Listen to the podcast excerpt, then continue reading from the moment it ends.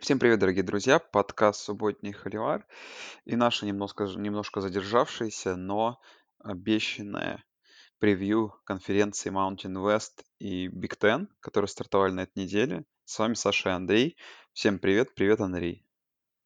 Да, привет, Саша. Всем привет. Да, мы немножко задержались и извиняемся, что выходим, так сказать, с превью уже после первой недели э, сыгранных матчей в, этой, в этих конференциях. Но я думаю, что в принципе, конечно, произошло многое, особенно в Big Ten, но я думаю, мы мало что, конечно, потеряли, все равно превью будет актуальным.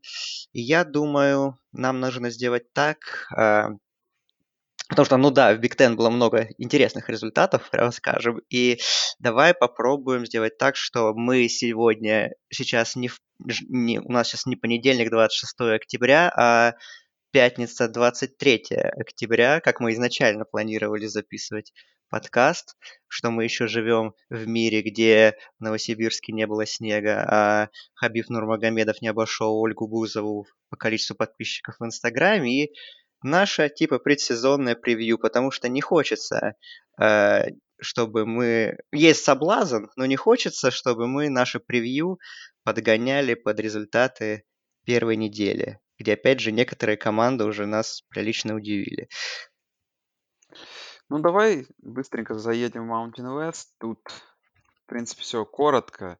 Да, есть Boise State, главный фаворит этого сезона, и есть три там его три соперника Вайоминг, Air Force и Сан-Диего Стейт.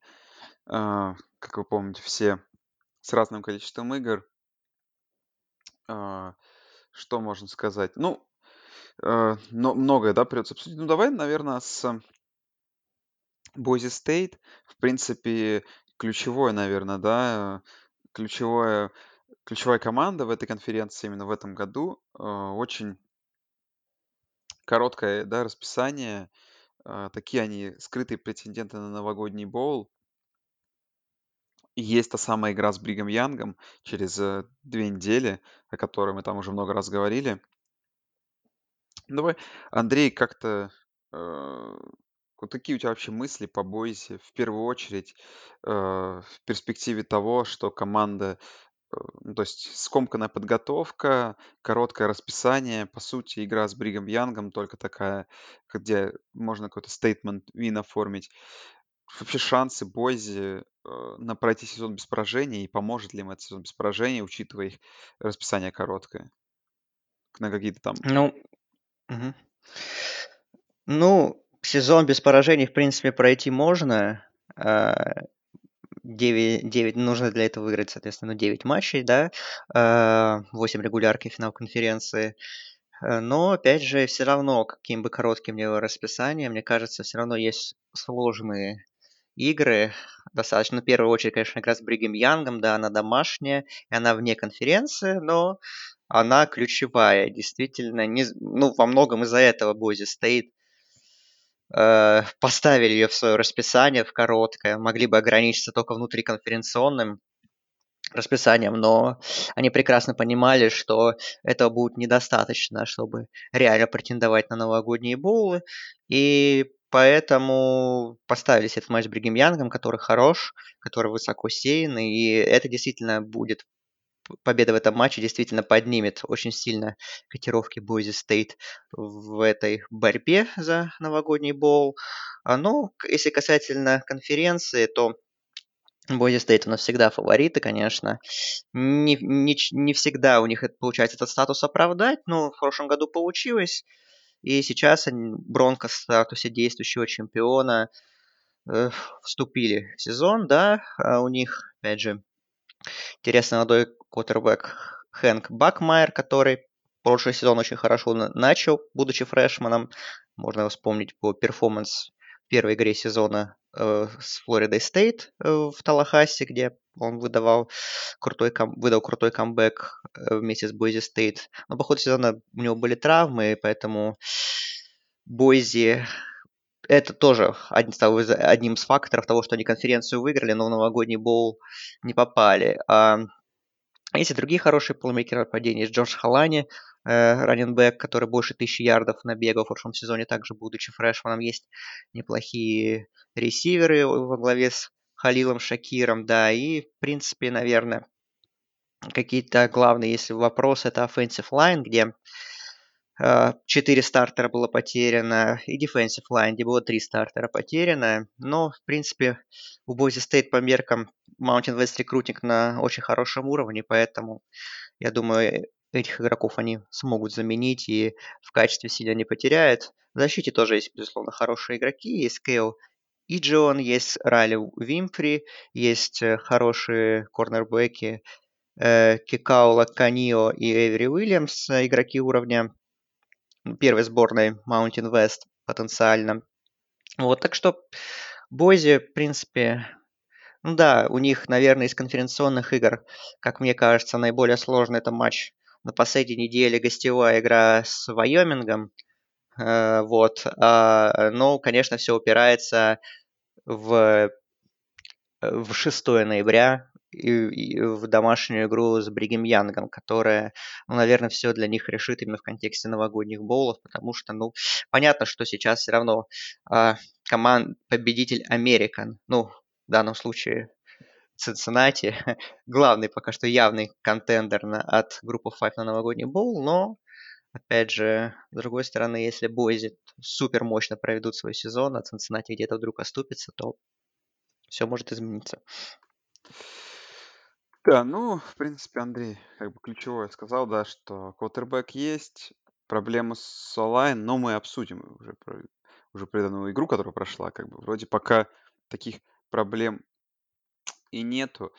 Э, Ключевое, наверное, да, это вот две игры, Бригам Янг и выезд к Вайомингу, потому что Вайоминг мы сейчас обсудим. Это команда, которая в пресизон поле среди команд э, конференции Mountain West была номером два и такая, по сути, единственная, э, такой, не то что единственный, но один из самых главных соперников э,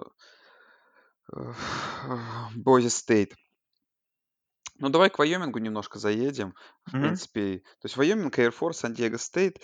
э, э, По Вайомингу, если какие-то мысли, да, то кроме того, что их перед сезоном ставили на второй пик, есть у них такой неплохой звездный раннинбек.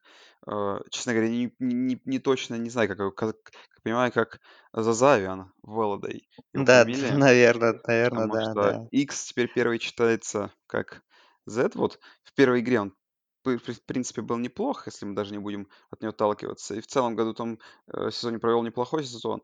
Стоит отметить, что в целом Вайоминг в связи с своей г- гористой местностью очень неплохо играет дома. Например, 6-0 они в том году прошли на домашнем стадионе.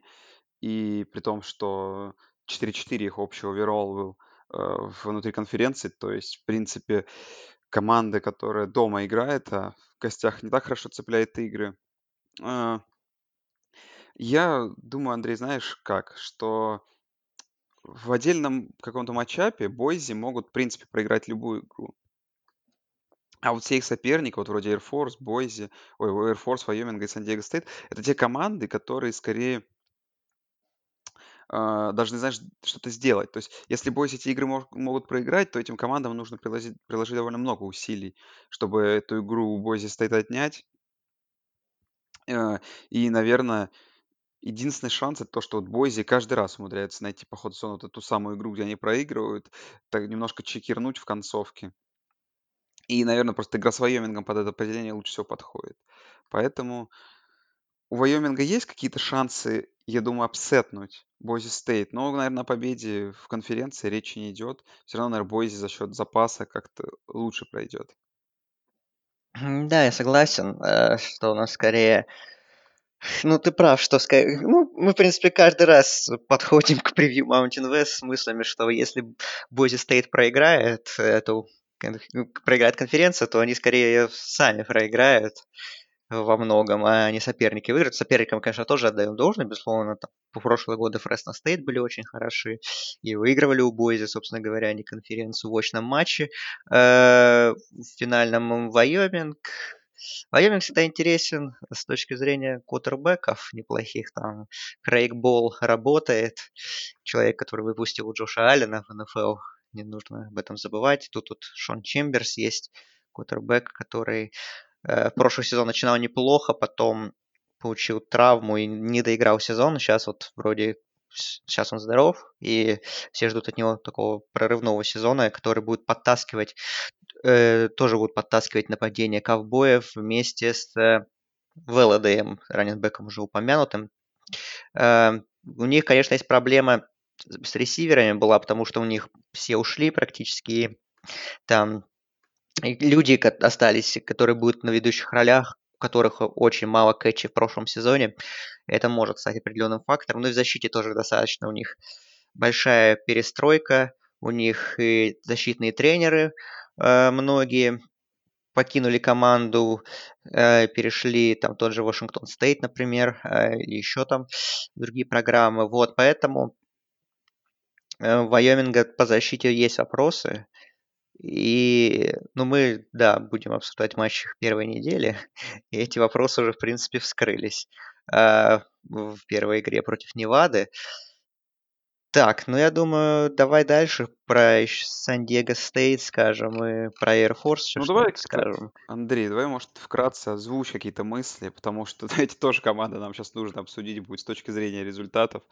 Э, поэтому, ну, у кого лучший шанс? Я думаю, что Сан-Диего Стейт изначально мне больше нравились. Просто это команда, которая э, скорее из сезона в сезон показывает какую-то э, более-менее конкурентоспособность и постоянность, знаешь, в результатах. То есть их результаты так не скачут, каких-то прям супер upset ов, upset ных игр они не проигрывают а, проблем со слабыми соперниками обычно не испытывают. В то время как и Вайоминг, и Air Force- это команды, которые могут проиграть непонятные игры, что они, собственно говоря, на этой неделе и сделали. Поэтому давай как-то быстро, может, в двух словах про эти команды. Ну, Air Force были обладателями самой длинной победной серии в FBS внезапно. Они уже начинали сезон в октябре, разгромив флот. В принципе, команда выглядела достаточно неплохо. У них, конечно, есть, э, там были, конечно, потери, но их по понятным причинам, вот, особенно в защите очень много было. Но, в принципе, как-то команда выглядела, у них очень хорошая онлайн в Air Force, там пару игроков есть, Паркер, Фергюсон, Нолан Лауфенберг, которые тоже там во многих медиаполах были в первой сборной э, конференции, прогнозировались. Ну и это, опять же, большая заточенность на выносную игру, опять же, там большой корпус как раннинбеков, так и квотербеков бегающих, да, ну, военный университет, в общем, все понятно. А по Сан-Диего Стейт у них главное это то, что новый тренер с этого сезона у них был Рокки Лонг. Долгое время он работал достаточно хорошо, и вот его сменил Брейди Хоук, который в прошлом году был тренером D-line, но он больше известен тем, что в первой половине десятых тренировал Мичиган без особого успеха, и его как раз потом заменил Харбо. А, а что интересно, сам, в свою очередь, э, Хоук до перехода в Мичиган работал главным тренером Сан-Диего Стейт, и вот потом как раз его Лонг заменил, сейчас они поменялись ролями. У Сан-Диего Стейт в прошлом сезоне была суперзащита, они были, по-моему, вторыми в нации по количеству пропущенных очков в среднем за игру. А, и у этой защиты 7 стартеров вернулось в новый сезон во главе с, с лайнбекером Тезино, во главе с корнербеком Люком Барка. А, вот, э, так что там очень плотный, очень плотный состав. Есть в D-Line Кэмерон Томас, Кишон Бэнкс, тоже игроки очень солидного уровня. В нападении, конечно, интересно, как там тоже все будет. Но мы привыкли, что Сан-Диего Стейт это, так сказать, школа running back ов э, звездных. Э, в этом году как-то пока что не выделяется у них прям первый э, и поэтому, что вот у них есть Ченс Белл, есть Джордан Бёрд, это вот игроки, которые э, Грег, Грег Белл, да, и Джордан Бёрд, которые э, какие будут, наверное, сказать, комитетом э, делить свои попытки. Вот э, по квотербеку, ну, тут пока что стартером у нас является Карсон Бейкер, но посмотрим. В принципе, он э, еще такое неопытно, он всего лишь один матч играл в прошлом сезоне, но нужно играть. И, в принципе, как показала первая неделя, опять же, к которой, наверное, мы уже плавно переходим, Сан-Диего стоит, в принципе, начали мощно, нападение себя неплохо показало, и защита ну, пока что осталось на прошлом уровне. Пропустили всего 6 очков. Да, в прошлом сезоне пропускали в среднем за матч 12.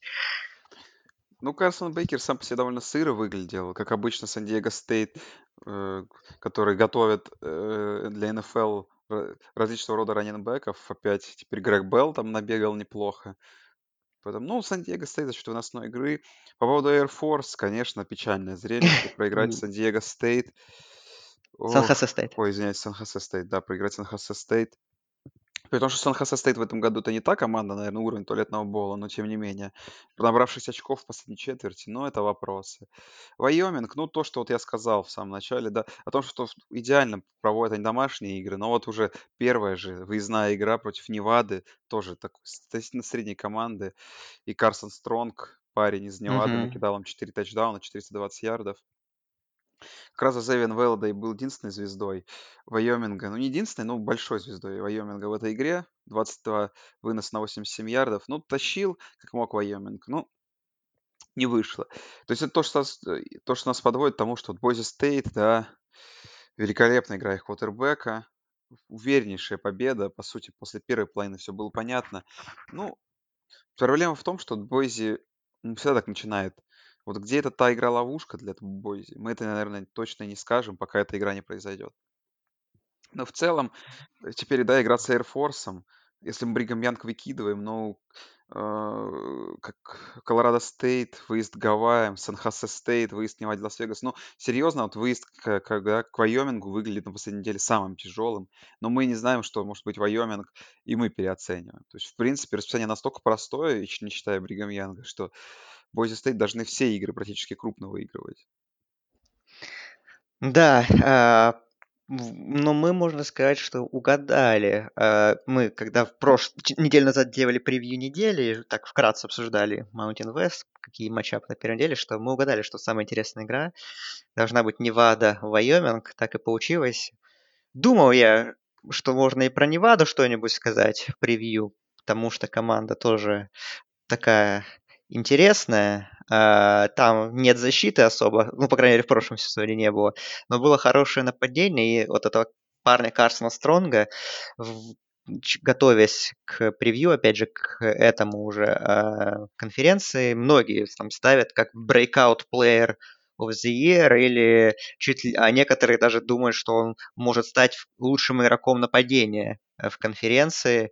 Это второкурсник э, и потенциально будущий НФЛ драфт проспект. И вот в первой игре, да, он 52 две передачи сделал, 39 точно, 420 ярдов, 4 тачдауна, да, и победил, разбил защиту Вайоминга в овертайме Невада, затащила, да.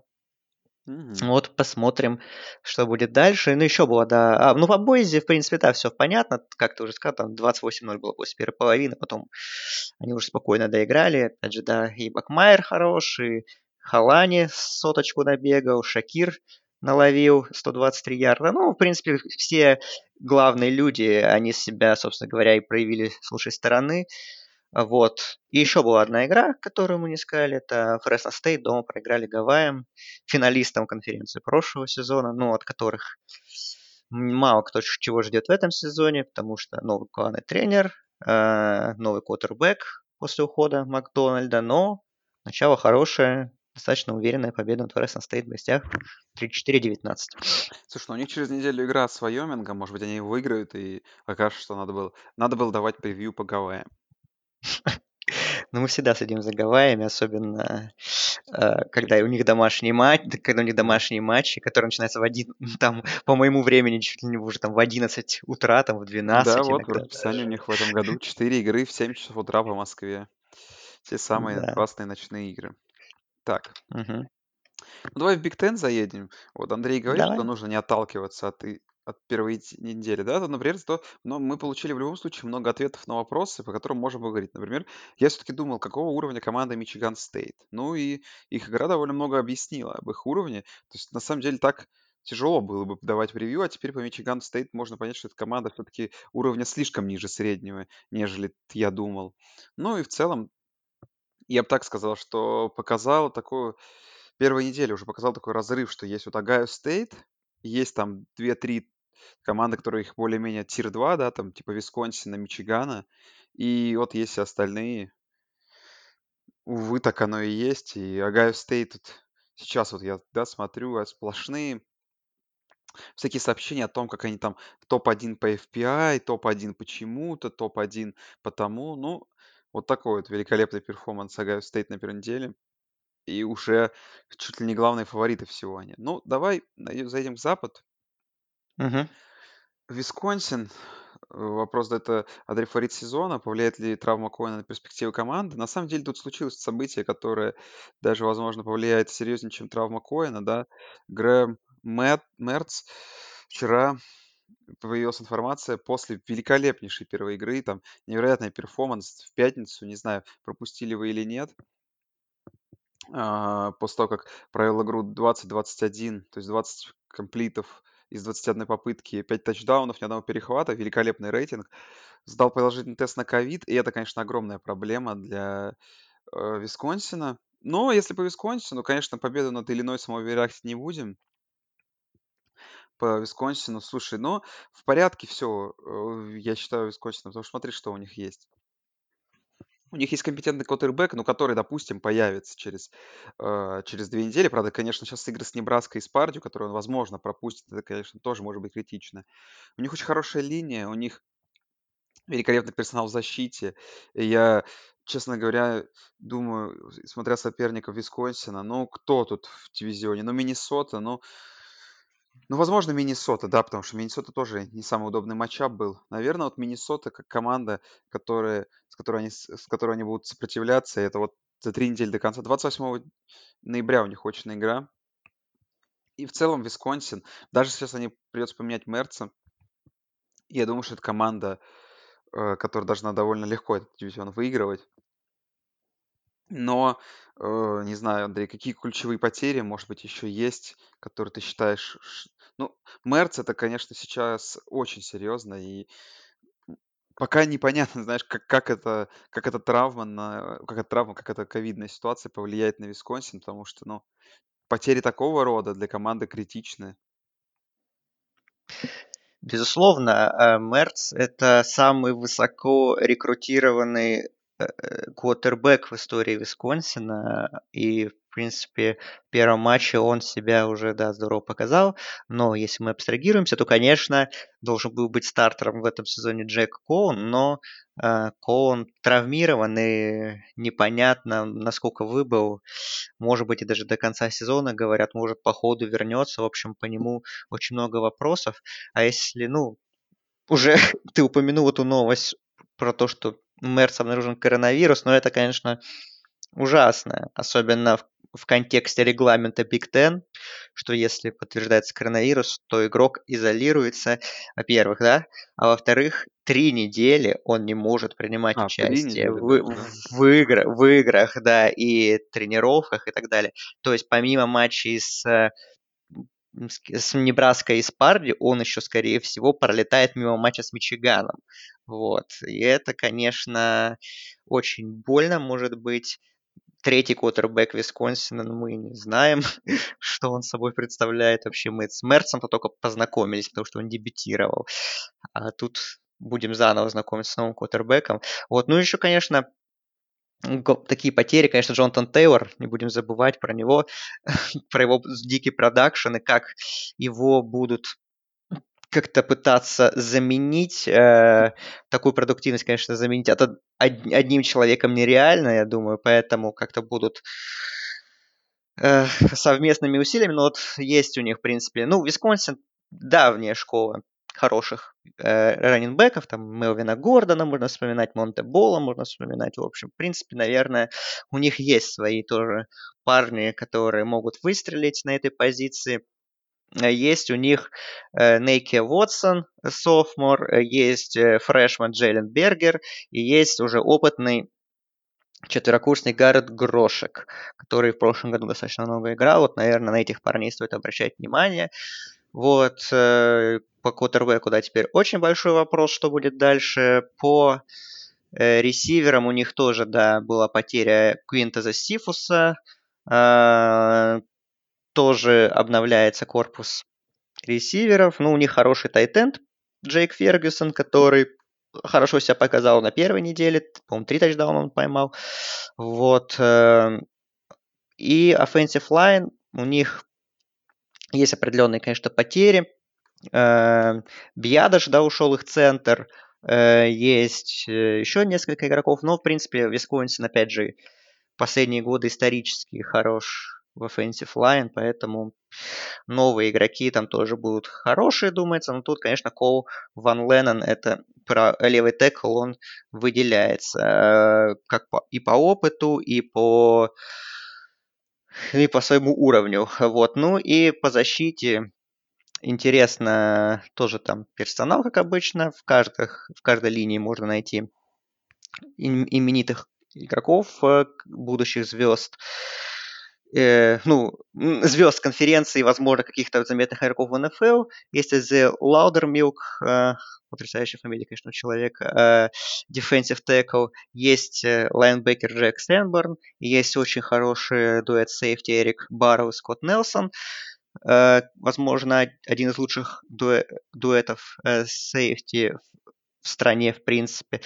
Вот. Ну, понятно, что, наверное, как бы не хайпели Миннесоту, и какой бы она хороший сезон прошлый не провела, и какой бы персонал у нее не остался в с прошлым сезоном, все равно, конечно, Висконсин, наверное, за счет своего опыта и за счет эм, э, за счет просто своего класса, за счет рекрутинга, за счет своей системы, э, эта команда все равно остается фаворитом дивизиона. Как правильно, по-моему, сказал вчера э, Кирк Хербстрейт во время комментария своего в матче Миннесота-Мичиган, что Висконсин как-то всегда недооценивают. Э, вот, э, что команда все равно, это всегда, практически всегда команда уровня топ-10, но как-то все равно по ней определенный скепсис э, есть, что она, она, да, фаворит дивизиона, но вот для победы в конференции это этого мало. Вот. И что Пол Крис, главный тренер многолетний, он, в принципе, так достаточно недооценен. Никто его не считает каким-то элитным тренером, а результаты, в принципе, его система, наверное, говорит об обратном. Поэтому, да, Висконсин все равно остается, конечно, фаворитом. Даже, опять же, несмотря на матчи первой, первой недели, э, у меня как бы, ну, и в соперничестве с Миннесотой для меня все равно Висконсин перед сезоном и сейчас большой фаворит. Да, но ключевой момент для Висконсина, у которых теперь выезд к Небраске, домашняя игра с Пардию, что третья игра, которую, видимо, Мерц пропустит по этим протоколам, это игра с Мичиганом, то есть на выезде. Но она не решает на расклад на Западе, но решает, тем не менее, э, расклады, допустим, если Висконсин хочет скачать куда-то повыше. Потом выезд к северо-западному, домашняя игра с Миннесотой, домашняя игра с Индианой э, и выезд к Айове. Э, ну, Хм. пос- пос- посмотрим. Но Выезд к Мичигану и Кайове неприятно. Ну, домашняя игра, ну, и к ним Браски сейчас на, на этой неделе. Посмотрим. Ну, жалко, конечно, Мерц. Ну, как вот, да, после такого... Вот, несправедливо, что после такого перформанса это произошло. Ну, мы ничего с этим поделать не можем, такой сезон.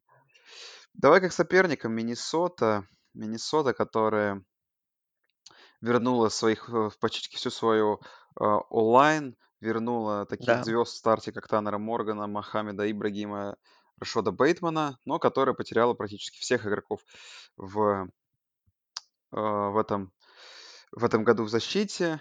И, кроме всего прочего, интересно нашел тут информацию о том, что их кикер, первый и второй с ковидом, а, второй кикер команды пытается там от какой-то болезни отойти. Парень, который пробивает киков, у них вышел, вылетел с ковидом. Их первый пантер да, вылетел с да. ковидом.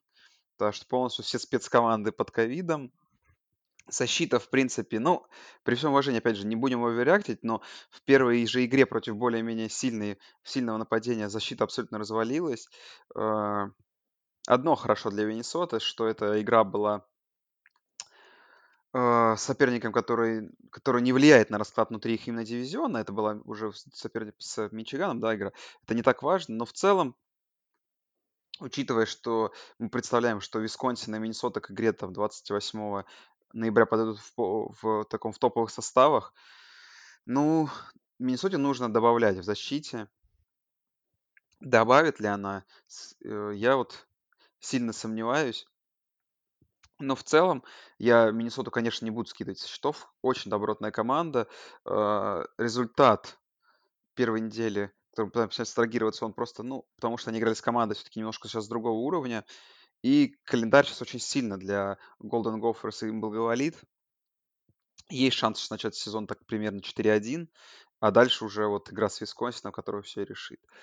Не знаю, Андрей, какие-то вот идеи есть? Миннесота зацепится ли за вот это противостояние с Висконсином или большие вопросы у тебя?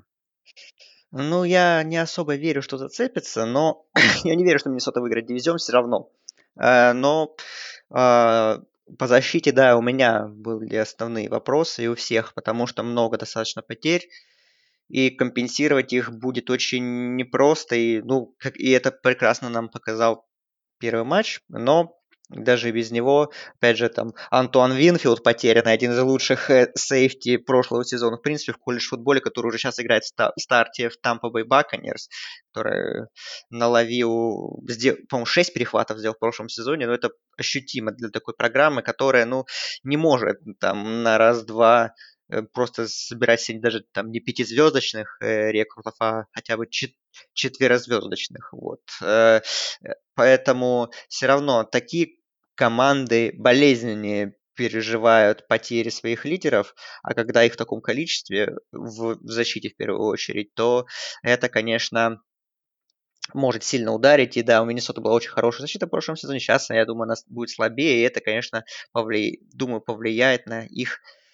э, ну, возможно, не на их место, потому что они, я думаю, что у них хорошие шансы точно стать хотя бы вторыми в дивизионе, как было в прошлом году, но то, что побороться за победу, это, я думаю, им э, отсутствие качественной элитной защиты им помешает. А, ну, по нападению, да, в принципе, Морган очень хороший прошлый сезон. А, у него отличнейшая была э, статистика. У него по проценту точности именно длинных передач лучше был показатель в нации, лучше даже, чем у Джо Бюро. Вот. И, конечно, им повезло Миннесоте, что Рашот Бейтман сначала сказал, что не будет принимать участие в сезоне, когда была непонятная ситуация в Биг Тена, вернулся и и это плеймейкер, ресивер уровня первого раунда НФЛ. Конечно, такую цель иметь всегда здорово.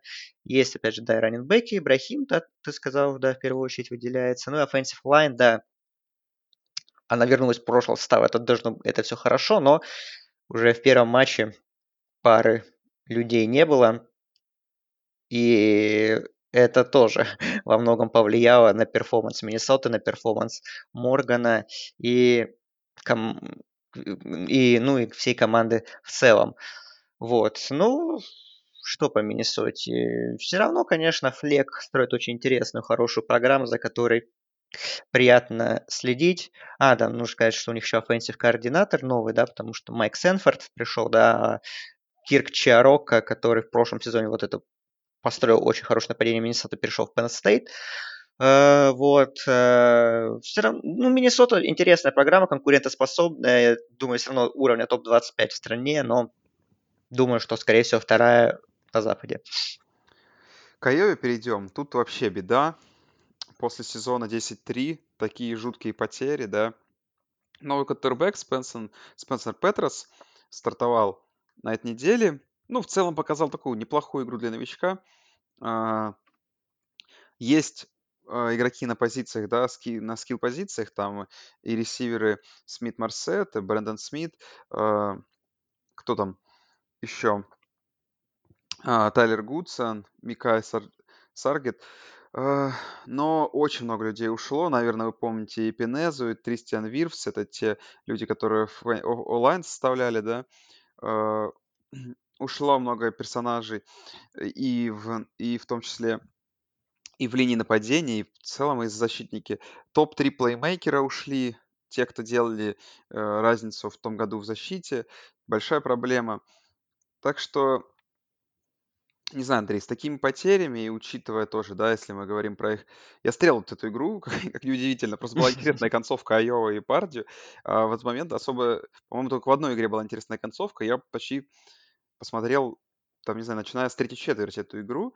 Ну, в целом, Айова и Пардию, я бы их даже как-то объединил, в том смысле, что такие две довольно похожие команды, но среднего уровня.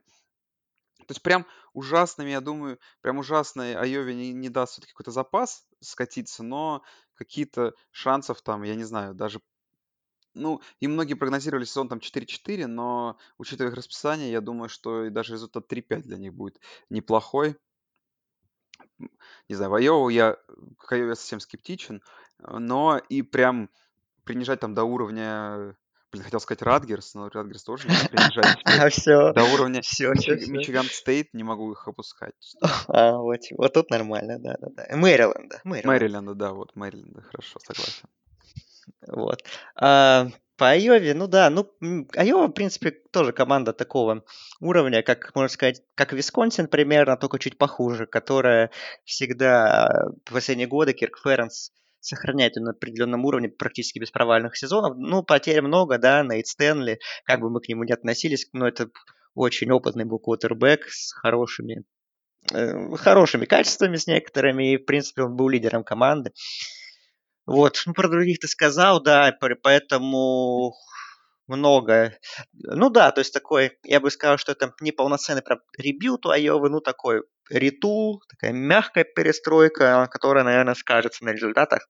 В принципе, уже, наверное, сказалось, хотя Пардию, их матч, Пардию это не такая уж и простая команда, как многим кажется. Вот. э, Ну тут, да, в принципе, по нападению ты сказал, что на Смита Марсета, на Гудсона надо обращать внимание, Тайрон Трейс еще есть. По защите Чонси Голстон, defensive end, корнербэк Мэтт Хэнкинс. Э, Еще есть э, в защите э, Джек Хефлин, это из Северного Иллинойса трансфер, парень, которого достаточно много хвалят. По- Так что у Айовы как-то, да, там в защите ушел и Пинеза и другие игроки, но у них как-то вот запас качественных опытных игроков в защите больше. Поэтому если Айова как-то будет умело сушить свои матчи, как-то делать их максимально несмотрибельными, вязкими, ну, в общем, играть в такой типичнейший Big Ten футбол, то Айова все равно так или иначе ко- кого-то может потрепать. К большому сожалению, они лишились преимущества своих бешеных фанатов, но, думаю, все равно выезды к Hawkeyes, даже там для того же Висконсина, все равно будет не, не самым приятным испытанием даже в этом эпизоде, где Айова такая не суперсильная, как раньше. Э, Небраска, да, следующий кандидат наш. Третий сон Фроста. 9-15 пока у него.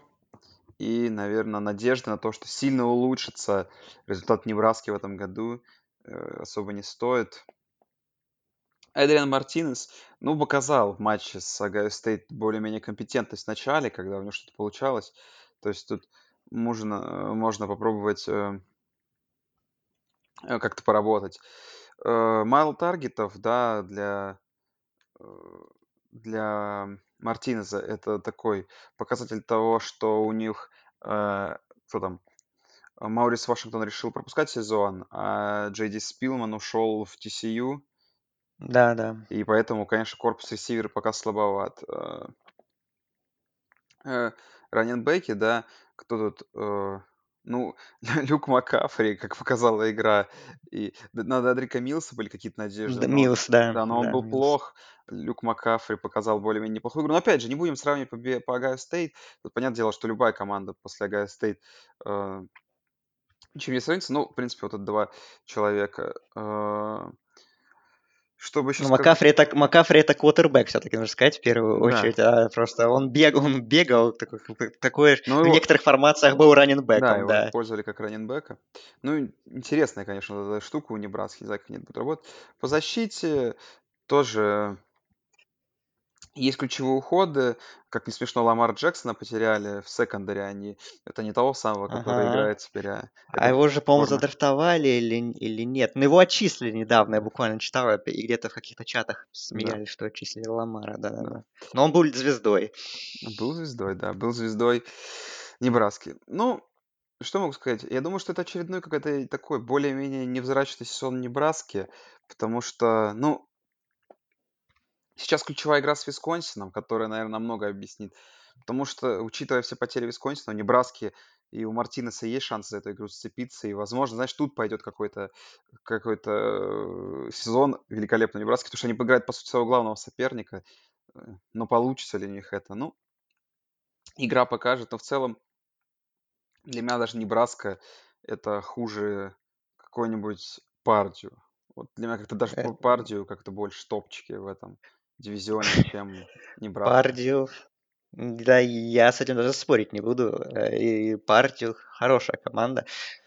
Э, Особенно в нападении обычно. Вот, а Небраска, ну, я думаю, что нужно как бы в этом сезоне уже показывать результаты. Третий сезон. Можно, да, списать. И, в принципе, это действительно было так, что первые два сезона ушли на rebuild, перестроение Скотта Фроста.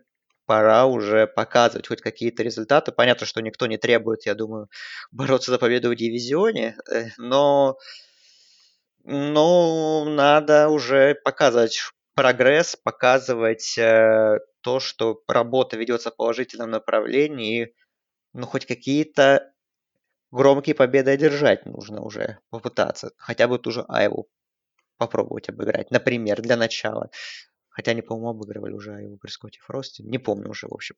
А, Интересно, Мартинес, конечно, приходил очень талантливым школьником, что вот сейчас вокруг него Фрост построит нападение из Небраска быстренько взлетит, но он как-то не оправдывает ожидания. Третий сезон, посмотрим. У него прошлые два были скомканы из-за травм, А, поэтому пока много скепсиса. Перед прошлым сезоном, помню, говорили, что Небраска это такие слиперы, а Мартинес один из слиперов на Хайсмана, но это все благополучно разрушилось.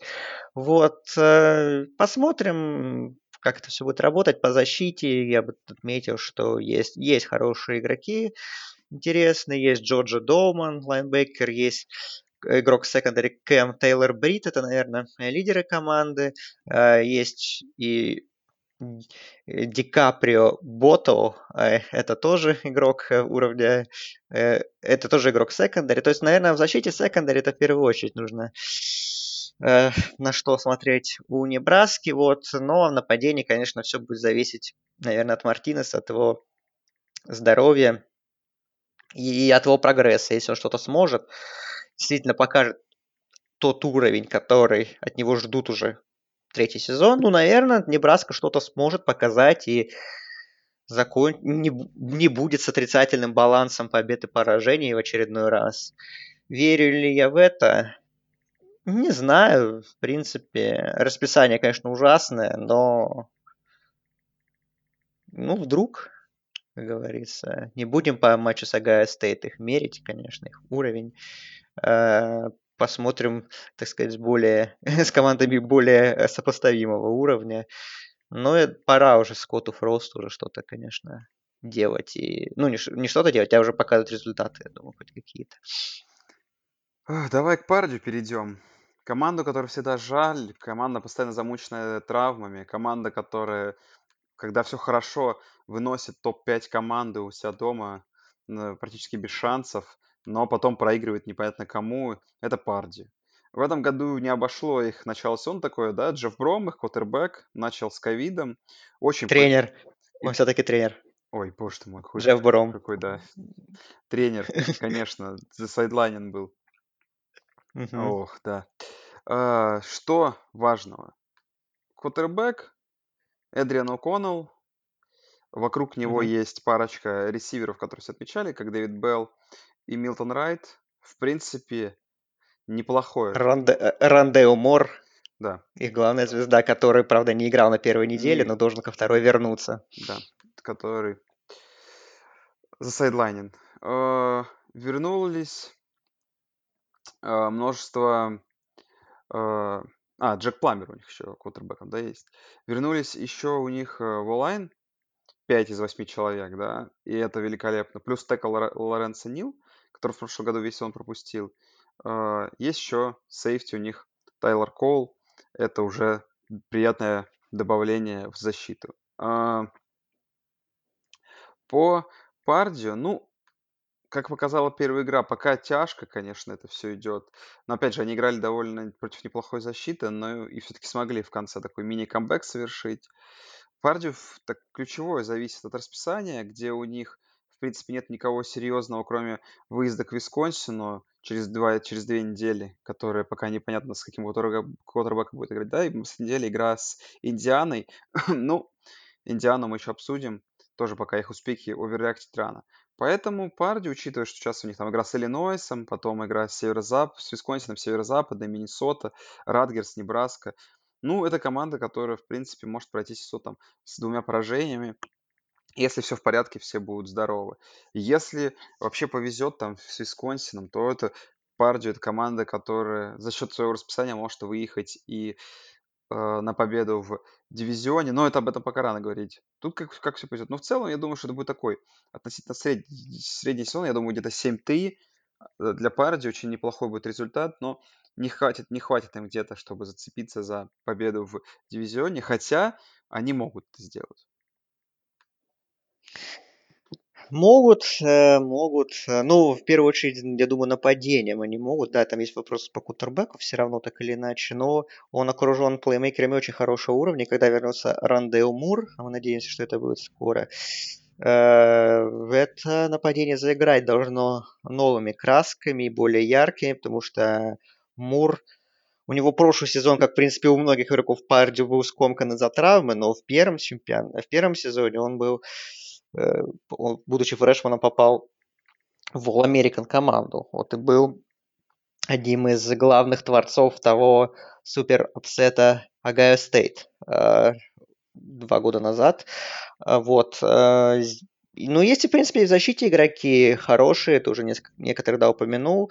Но есть, я бы, наверное, главное все-таки сказал, это лидер все-таки, как мне кажется, защиты, defensive end Джордж, Джордж Карлафтис, э, очень элитный плеймейкер, и некоторые, опять же, считают его, ну, во-первых, будущим NFL драфт проспектом и таким чуть ли не скрытым претендентом на попадание, э, не на попадание даже, а на победу в номинации игрок года в защите от конференции Big Ten. Вот, поэтому и за ним нужно наблюдать. Ну, конечно, проблема для Парди в том, что плеймейкеров такого же уровня у них больше нет. Вот, если бы были, то действительно можно было бы считать Парди таким э, претендентом да, на победу на Западе. А так, конечно, все равно. Ну, мне не видится, что Парди может все равно обойти Висконсин и Миннесоту даже при всей моей такой симпатии к Брому и к Бойлермейкерс, в принципе. Но, например, обойти Айву, Небраску и стать третьими. А, ну тут еще, конечно, северо-западный есть. Ну, обойти северо-западный, вот, и стать, в общем, третьими на Западе, я думаю, вполне по силам так- таким составом. Э, Не нужно обращать внимание на прошлый сезон. Там было очень много травм, из-за этого был случился такой регресс. А вот в 2018 это была очень классная команда. И я буду только рад, если а, Boilermakers вернутся на уровень двухлетней давности. Было бы неплохо. Ну и северо-западный, Сереге Самошкину мы, конечно же, передаем большой привет. Э, Наверное, он рад э, главному трансферу, который произошел в в его команде в этом сезоне, да. Э, Пейтон Рэмси.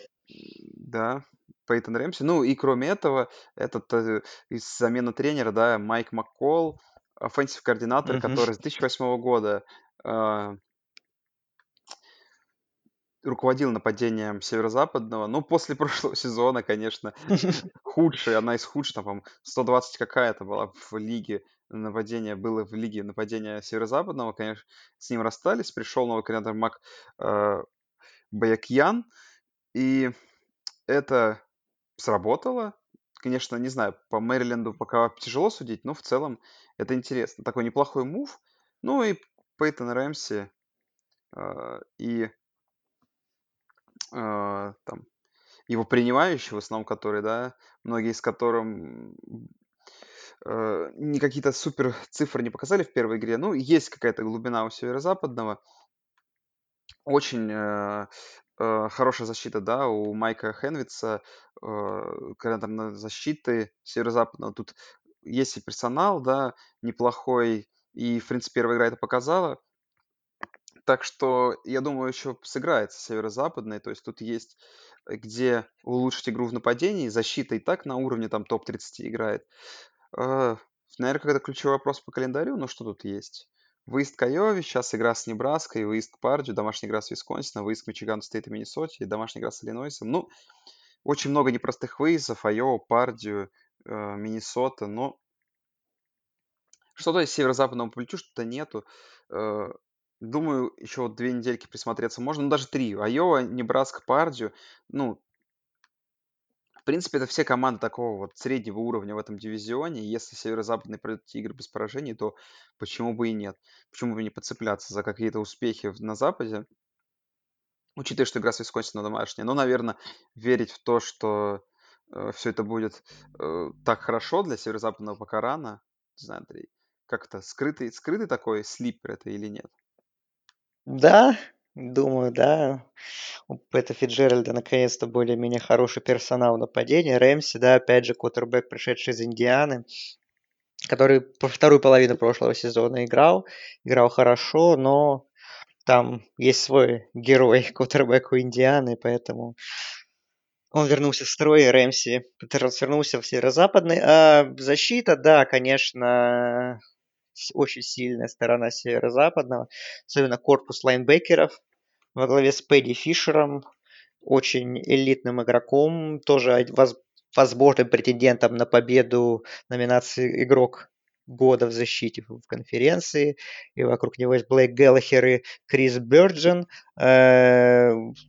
Считается даже, что этот корпус, возможно, лучший вообще в Big Ten э, лайнбекеров. Ну, есть, в принципе, и другие. Есть и корнеры хорошие. Кэмерон Руис, Грег Ньюсом. И еще там несколько игроков в защиту они на трансферах взяли. Так что северо-западный, да, я думаю, что у них будет bounce back сезон по качеству игры, да и по результатам по сравнению с прошлогодним провалом. А на что претендовать, я даже не знаю. За пределами Висконсина и, наверное, все-таки Миннесоты э, такой рандом в этом вот Big Ten West, что они там могут все друг друга обыгрывать по очереди. И мы этому особо не будем удивляться. Ну, персонал хороший. То есть займут, если займут третье место, например, в дивизионе, я думаю, этому никто не удивится. Тут, опять же, команды все такие с более-менее сопоставимого уровня в серединке. И есть еще Иллинойс. Да. Наверное, он особняком стоит внизу. Наверное, ты прав, да. О, ну поехали на восток. Благо тут первая команда можно очень быстро обсудить. Иллиной, Иллинойс решил не обсуждать совсем. А, Иллинойс же еще есть. Блин. Хороший пол... Точно, я как-то вообще, у меня вылетел от команд. Хороший прошлый сезон, посилили ну, а, видимо, уже нет, если говорить не, ну, про ну как нет? Ну давай не будем. Но Иллинойс довольно слабая команда, и э, Лави Смит мне, честно говоря, не нравится. Ну, по игре с Висконсином тоже судить бессмысленно. Да, да. Я не знаю. Хороший прошлый сезон. Уровень результатов. Ну, а какой у них в том году результат был? Ну, по-моему, на уровне... Ну, в бол, в попали, попали. Да. Ну, я думаю, что, проиграли, правда? думаю, что учитывая их расписание, где у них сейчас Пердью, Миннесота, Ратгерс, который Небраска на выезде, Огайо Стейт, Айова и Северо-Западный, то, видимо, ты предполагаешь, что уровень результатов это сезон, где примерно одинаковое количество побед и поражений. Но я вот так... Ну, 3-5, 4-4, ну, сейчас я да, вот да, считаю, да. что, скорее всего... Ну, я вот сейчас нарисую с такого расписания одну победу. И, ну, да. И буду, думаю, будут они довольны ею. Король блондинов, он этой команды, не знаю, правда, честно говоря, когда он последний раз хотя их результаты открывал, надо будет у него спросить. Ну, тяжелый сезон для таких фанатов Иллинойса, как Король блондинов. Да, ну, не знаю, следите за Брэндоном Питерсом, за квотербеком, может, он что-то покажет. Следите за ресивером Джошем Инатор Б. Б. Ужасная фамилия. У него еще брат пришел с такой фамилией. Тайтенд. И он трансфернулся. Правда, не помню откуда. Вот, э, так что там вот так все очень интересно. А, ну, есть в защите, опять же, игроки вроде как хорошие. Ну, не будем мы их оценивать по уровню Висконсина, все-таки посмотрим более таких сопоставимых соперников. Джейк Хэнсон, Мило Эф, Эйфлер, это лайнбекеры, корнербэк Нейт Хопс, но да, вроде как все как-то ожило в прошлом сезоне при Лаве Смите. Наконец-то даже была та знаменитая победа над Висконсином домашняя, но новый сезон начался не так многообещающе, как прошлый. Возможно, Висконсин был очень зол за прошлогоднее поражение. И вот так вот выместил злобу на, пер, на первой неделе. Ну, посмотрим. Но я думаю, что э, я думаю, что как где-то они какой-то матч они выиграют, это точно. И тут не будет нуля поражений. Э, ну, нуля побед, я имею в виду. Вот. Так что так вот как-то, наверное. Uh, да, давай, на восток. Вот сейчас вот будет очень тяжело абстрагироваться от матчей потому что первой ты, недели. Ну попробуй, ну давай попробуй. Ты задавал мне вопросы. Давай, давай про первые четыре команды тебе отвечу на твои вопросы, и это превью мы этим закончим. Давай. Смотри, значит, спрашиваешь, Радгерс, возвращение Шана, будет ли хоть одна победа? Будет. Да. Мэрилин, чего ждать от брата Туа? Ничего не ждать. Ничего. Индиана, гра- главная гроза авторитета на Востоке. Правда, правда главная гроза. Видишь, как я почти все угадал. Мичиган Стейт, окончание эры до Антонио, ждать от первого сезона Мэла Такера? Э, ничего. Ничего. Все, короткое превью. Ну да, давай, если вкратце по Ратгерсу, ну, просто совсем в полном ребилде Мичиган Стейт. Если по Мичиган Стейту, то единственное, что мне понравилось от Мичиган Стейта, да, тут говоришь, что окончание эры Дантонио, что ждать от первого сезона Мела Такера, знаешь, сразу видно, что они решили играть в современное нападение с пасом, вот это, да, то есть очень сильно Рокки Ломбарди был заигран, то есть очень много паса, наконец-то не вот это вот унылое выносное зрелище, которое мы привыкли видеть от спартанцев в последние годы, да, так что чего ждать? Mm-hmm. Ну, видимо, ждать, что вот будут какое-то такое интересное нападение играть. Мэриленд э, тоже не попал под довольно серьезную защиту, но в целом, конечно, Туа не смотрелся как претендент на какой-то высокий, да как претендент, который вообще попасть на драфт. А по Индиане я, давай, думаю, про эти команды, может, так сказать, а про Индиану, я думаю, немножко отдельно скажем. Но в целом я не, все равно не впечатлен Индианой. То есть, как бы то ни было. По Индиане куча вопросов, на самом деле. А, там скорее просто mm-hmm. по я по Penn State там потом пройдусь, потому что, ну, так, ну, давай так, про Радгерс. А, я буду, в принципе, так ориентироваться, что я себе выписал. И к превью, э, это было еще до матча их первой недели, что Грег Шан возвращается, да, э, но меня, на меня больше даже обратило внимание не э, приход Шана, что обращает на себя, конечно, внимание, а приход э, Шона Глисона offensive координатором из Оклахомы Стейт удалось из такой очень сильной программы Big 12 удалось переманить offensive координатора молодого, опять же, там интересного атакующего специалиста в Ратгерс. И что я сразу понял, что, возможно, не, со вре... не сразу, конечно, но со временем нападение Ратгерс может быть смотрибельным и интересным. А, плюс, опять же, приход Шана повлиял на огромное количество а, скажем так, улучшение, на улучшение кадрового запаса команды, потому что, да, Радгерс особо никого пока рекрутировать хорошо не может, хотя приход Шана уже улучшил эти показатели, если смотреть их рекрутинг класс 2020 года, но они очень много, очень хорошо, продуктивно, ну не знаю как хорошо, но по крайней мере продуктивно поработали на трансферном портале. У них порядка 15 трансферов из э, э, разных школ таких, так, где-то более элитного уровня, где-то сопоставимого уровня Power 5. Среди них, кстати, есть два кутербека, Пейтон Пауэлл из Бейора и, из Неб... и Ноа Ведроу из Небраски. То есть они набрали кучу трансферов, и что-то из этого по-любому выстрелит, я думаю. А, так что интересно у них такая команда строится. Ну, понятно, что, конечно, все равно приход Шана, это так или иначе перестройка, все равно команда не стоит ничего ждать сразу. Не стоит ничего ждать. Даже если они выиграли на первую неделю, что типа хватит. Но наша традиционная история, что э, Радгерс у нас на секундочку является победителем туалетного кубка действующего. А как показывает история проведения нашего замечательного соревнования, э, кто выигрывает туалетный кубок, тот достаточно быстро потом и поднимается наверх. Вот. И похоже, что ребята из Нью-Джерси решили тоже поддержать эту традицию. И со временем, уже достаточно скоро, через пару-тройку сезонов, точно, Радгерс будет уже прям грозой и вернется на свои позиции конца нулевых, где они там были очень сильной командой, при том же Шана. А по Мэриленду, ну, я, конечно, очень разочарован. Э, Майк Локсли, тренер, который работал с Туа в Алабаме, когда... Ну, с Туа, господи, с Таулей, Танго Вайлоа с новым стартом кутербеком Мэриленда, да, э, когда он был в Алабаме, и а, Локсли Локс, по-моему, не был уже в Алабаме, но он наверняка занимался его рекрутированием, потому что Локсли это все-таки offensive специалист. Вот. Э, ну, у Мэриленда, конечно, будет тяжелый сезон, как бы это изначально планировалось, потому что у них очень много опт-аутов, и состав очень ослаблен, и поэтому, э, ну, и для меня все равно был Мэриленд изначально все-таки шестой командой конфери... э, дивизиона, а Радгерс седьмой. Но после первой недели, наверное, этот прогноз можно пересмотреть.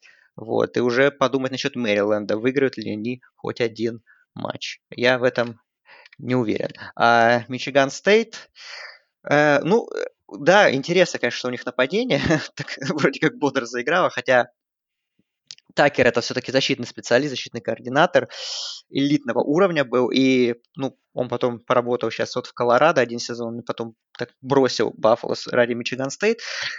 Ну, интересно, что будет. Опять же, все равно да, эра Д'Антонио была в общем-то, успешной, конечно, безусловно. Мичиган стоит никогда такой стабильных таких результатов не показывал. Особенно, конечно, середина десятых. У них было пиковым моментом с выходом в плей-офф, в своей конференции, да.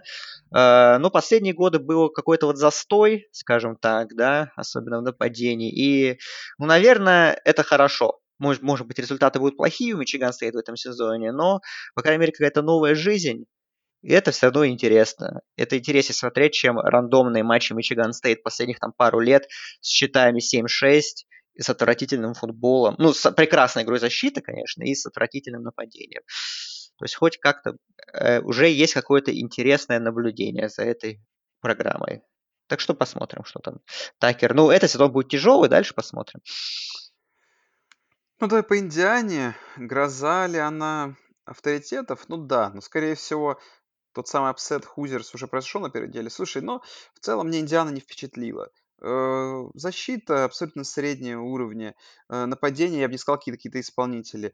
То есть э, игра против Penn State это вообще какой-то учебник, как... То есть это до последнего драйва Индиана там за матч сколько набрала? 130 очков, 130, 130 ярдов в нападении, и при этом выиграла игру по итогу, да. Даже там около по-моему, по оказывается, 120, что ли, ярдов было набрано к концу четвертой четверти. Ну, да, что-то такое. Скорее всего, это флюк разовый. И по Penn State я еще тоже отдельно хотел бы сказать. Потом это мы еще обсудим. Ну, в целом... Э, я... Ну, перед сезоном ты Индиану как э, вообще ну, котировал? Ну, рассчитывал, перед... что они же кого-то там обыграют? Ну, я, я как раз и рассчитывал, что как команда, которая э, имеет э, шансы на upset ы, но учитывая их жесткое расписание, то есть тут выезда к Мичигану, ой, домашний игра с Мичиганом, но зато выезд э, к Огайо Стейт и к Висконсину, что там, ну, Индиана 3, где-то там 2-3 поражения своих получат, э, и там Ратгерс, Мэриленд они обыграют. Посмотрим. Ну, и Мичиган Стейт, скорее всего, в этом году.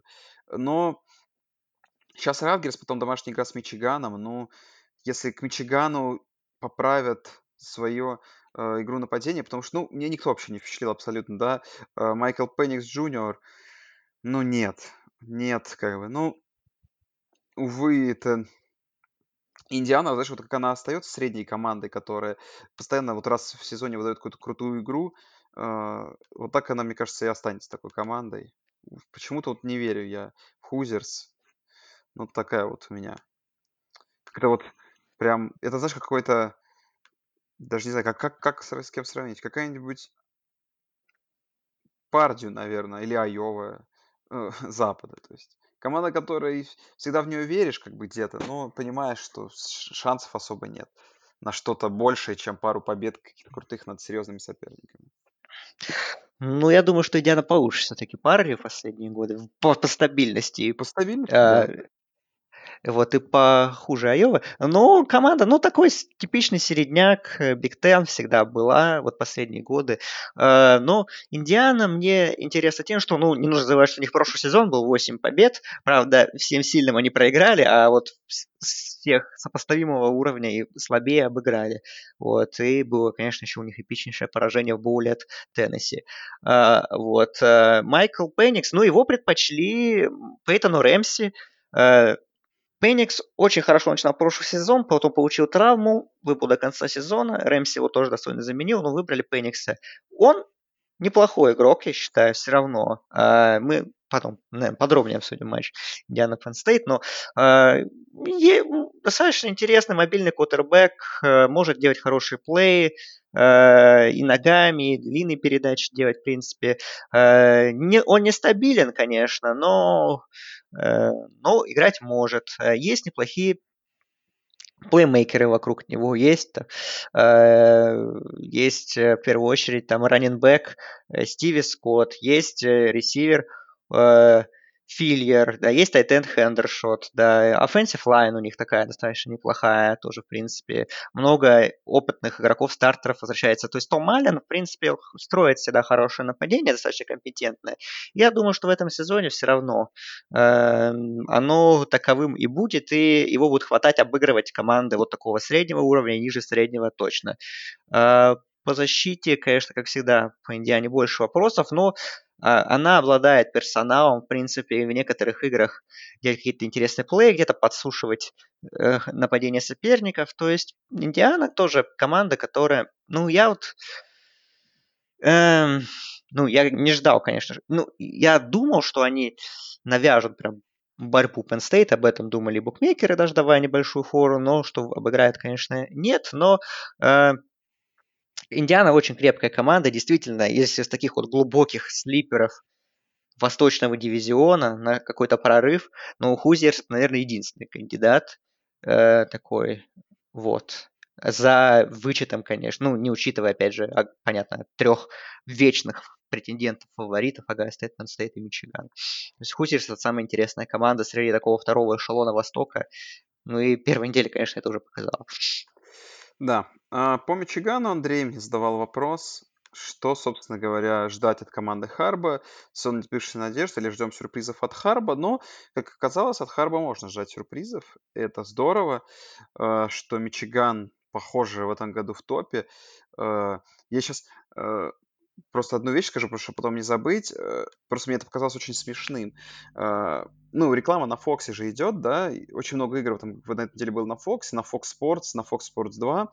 Вообще, вообще, да. да. Я могу для себя сказать, что я смотрел на Фокс... Я вот смотрел пока что в основном только Биг Тен матч. Я посмотрел матч э, Небраска Огайо Стейт, я посмотрел матч Индиана Penn State, они были на Фоксе оба. Да. Я еще жду, э, смотрю матч, посмотреть матч перед следующим нашим превью, таким уже полноценным ревью Оклахома Стейт, Айова Стейт, он тоже был на Фоксе. Да, да, да. Я смотрел вчера на Фоксе Грин Бэй и Хьюстон Тексанс, и физиономия Майка Перейры, их главного аналитика по правилам, который вступает в сложные судейские моменты, мне кажется, что скоро будет мне сниться во снах, потому что я его столько раз видел за вчерашний день, раз, наверное, 20, мне кажется, особенно в матче Индиана Пенн Стейт, что я думаю, у меня уже флешбеками, да, действительно скоро будет во снах приходить это. Ну, давай. Так, да, и... так вот, Тогда еще одна новость. А, да, и у меня в один момент тоже была ситуация, что я смотрел три игры, и три были с графикой Fox студенческих, что практически невозможно, как я думал, а оказалось возможно. Так вот, и по ходу первой волны, точнее нет, по ходу, когда первая волна закончилась, и Мичиган проиграл, Мичиган Стейт, извиняюсь, проиграл, а, шла вот эта э, реклама э, между играми «Начни субботу мощно», Типа, битва двух, битва двух powerhouse ов. И типа через неделю в полудень игра Мичиган, Мичиган Стейт. И ты такой думаешь, вы могли бы уже, ну, как бы, абстрагировал, как бы не абстрагироваться, наоборот, а наоборот, как бы учитывать все-таки как-то, ну, рекламу и вот не включать эту заставку, которая просто теперь очень смешно. Я даже не знаю, сколько там фора, там, наверное, тачдауна 4 фора, не знаю, сколько там на эту игру сейчас про в битве Посмотрим пауэрхаусов. сейчас. 26 очков, да. Я даже случайным, случайным образом практически угадал эту фору. Вот. Это вот что мне... Слушай, я бы, я бы так не думал. Я Да, конечно, все-таки нет, пон... они не пробьют эту фору, я не спорю. Но просто понятное дело, что игра не звучит как сейчас, как битва этих тяжеловесов. Так вот, по Мичигану, э, что понравилось, что я боялся, что будет с Мичиганом? Что будет опять какой-нибудь скучный, унылый конвертный квотербек, будет играть одна в одиночку защита, э, не будет никакого э, разнообразия нападения. Вышло все наоборот. Джо Милтон идеальный, идеальный персонаж для этого Мичигана э, оказалось. То есть, во-первых, он черный, черные квотербеки, они лучше белых, это мы прекрасно знаем. И он бегает, потому что черные квотербеки многие бегают, и это прекрасно. И в этом году, в этом году, в этой игре он великолепно бегал. Отличный корпус рес- этих ресиверов, ра- раненбеков, да, Хасан Хаскинс, Зак Шарбане.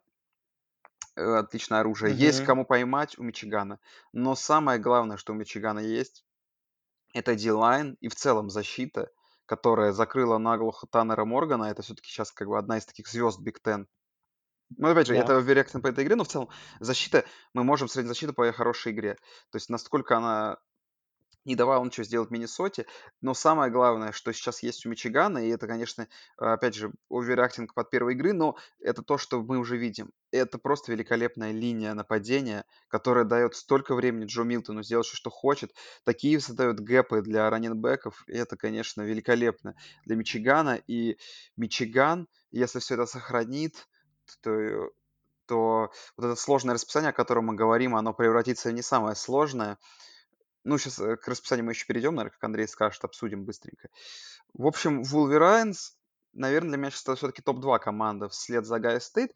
Сразу как-то вперед запрыгну. Я не думаю, что у них есть шанс с Огайо Стейт на последней неделе, тем не менее, при всем при этом, потому что, ну, Огайо Стейт как читерски слишком выглядит на фоне этого, но вот команда, которая, наверное, видимо, им- именно будет бороться до конца с Огайо Стейт, и при определенных раскладах подойдет с одним или с нулем поражения к этому игре с Огайо Стейт, и можно ее будет хайпить как игру за финал конференции, это да, это может быть.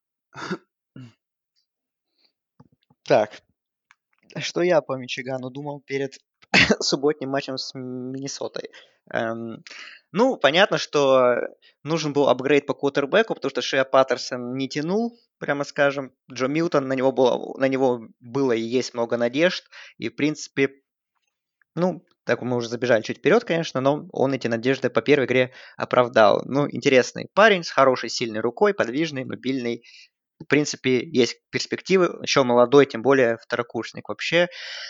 Э, Мичиган, ну, я, наверное, это общая мысль, но Мичиган это э, ты уже так их уже поднимаешь на этот сезон, но вообще, как мне кажется, Мичиган э, их пик вот этой, этот, этой команды, он должен быть в следующем сезоне, потому что у них очень много софморов в составе. Вот тот же Милтон, вот эти парни раненбеки, Шарбане тоже софмор, Хасан Хаскис, он пока что сейчас софмор, потом будет джуниором, э, вот, э, потом еще у них э, очень молодой корпус ресиверов, там много потерь было, да, но остался, из опытных остался Ронни Белл, и остальные ребята тоже молодые. И offensive line самое интересное, это то, что у них с прошлогоднего состава четверо стартеров ушли. Сейчас пришли четыре игроки молод... молодых. Опять же, среди них тоже много андерклассманов. И и они выглядели очень, очень здорово на первой неделе, поэтому я думаю, что по большей части это нападение останется в следующем сезоне. И вот следующий сезон у Мичигана это будет уже такой при всем при прогрессе этой команды, который ну должен быть, э, это будет уже такой более реальный претендент э, закончить гегемонию Агая Стейт, которая пока что видится сейчас на этот сезон, что все равно, да, конечно, Мичиган в этом сезоне. Ну, команда, конечно, хорошая, да, но, наверное, пока что этот уровень, уровень Бакас не потянет, а вот через годик вполне можно и серьезно бороться. А, вот. Ну и защита, в принципе, то же самое во многом. Тоже достаточно молодых игроков. И есть, конечно, очень интересные у них ребята пасрашеры, как часто бывает у Мичигана, Эйден Хэтчетсон и Квити Пэй. Это элитнейшие плеймейкеры, и они, собственно говоря, уже свой уровень в первой игре и показали. Есть и на других позициях игроки, среди них тоже много молодежи. Так что я думал, что и думаю, что Мичиган, конечно, все равно перед сезоном, что это третья команда пока что Востока, потому что, да, Агая Стейт пока что для них, наверное, тяжело с ними бороться, а Penn State я все-таки дум, думаю, и, наверное, все-таки я продолжаю думать, что Penn State посильнее, вот, на бумаге, но на первый, результаты первой недели, опять же, как у, у, от них стараешься абстрагироваться, но все равно в уме держишь, э, то, как показали себя молодые ребята Мичигана, это впечатливо. Вот. Э, но посмотрим, опять же. Расписание, ну им, конечно, очень Мичигану не повезло с этими кроссоверами, э, с двумя кроссовер-матчапами с соседним дивизионом, потому что Миннесота и Висконсин, ну, врагу не пожелаешь. Но если они пройдут, ну, Миннесоту они уже выиграли, если они пройдут еще Висконсин, обыграют а предпосылки к этому есть, и они еще улучшились из-за потери кутербека у Висконсина, то да, потом на волне, на The Game Мичиган может действительно подойти как претендент на победу в дивизионе. Ну, еще, конечно, Penn State надо обыграть.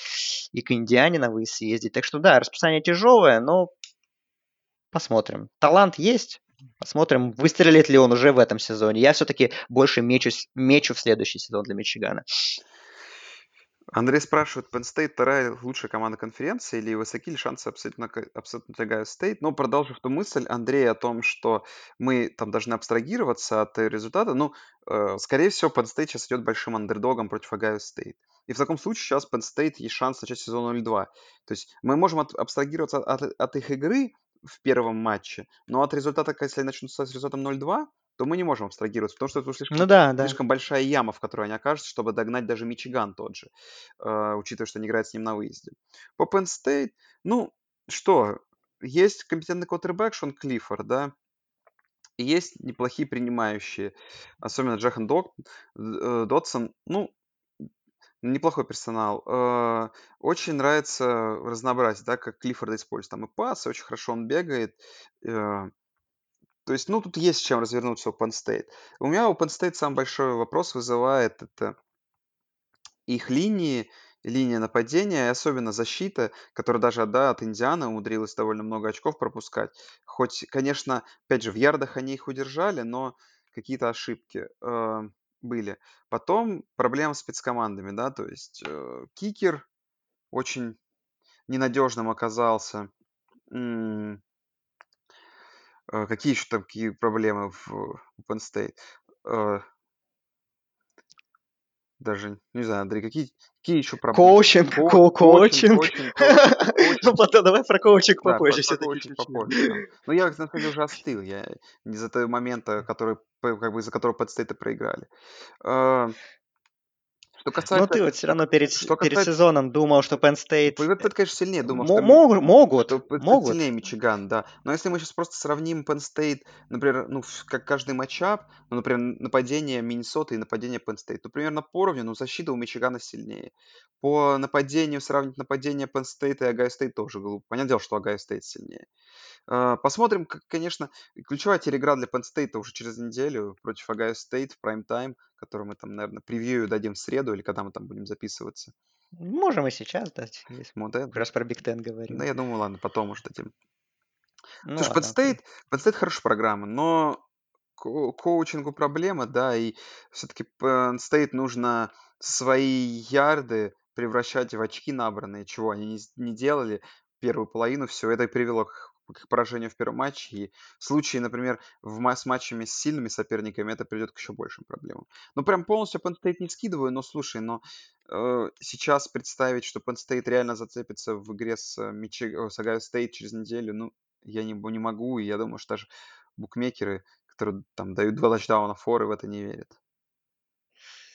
Ну, Penn State, главная их потеря все-таки в межсезонье это Майка Парсонс, лайнбекер звездный, будущий, скорее всего, игрок первого раунда драфта, который связывал элитную защиту Penn State, и он опт-аутнулся, и он, в отличие от некоторых игроков, решил не возвращаться с, возобра... с возобра... возобновлением сезона в Биг Тен, он готовится к драфту, ему удачи, как говорится. Без него, конечно, будет тяжело. Конечно, есть все равно персонал. Есть Шака Тони, э, pass rusher, который будет лидером этой команды. И, в принципе, в первой игре он это уже показал.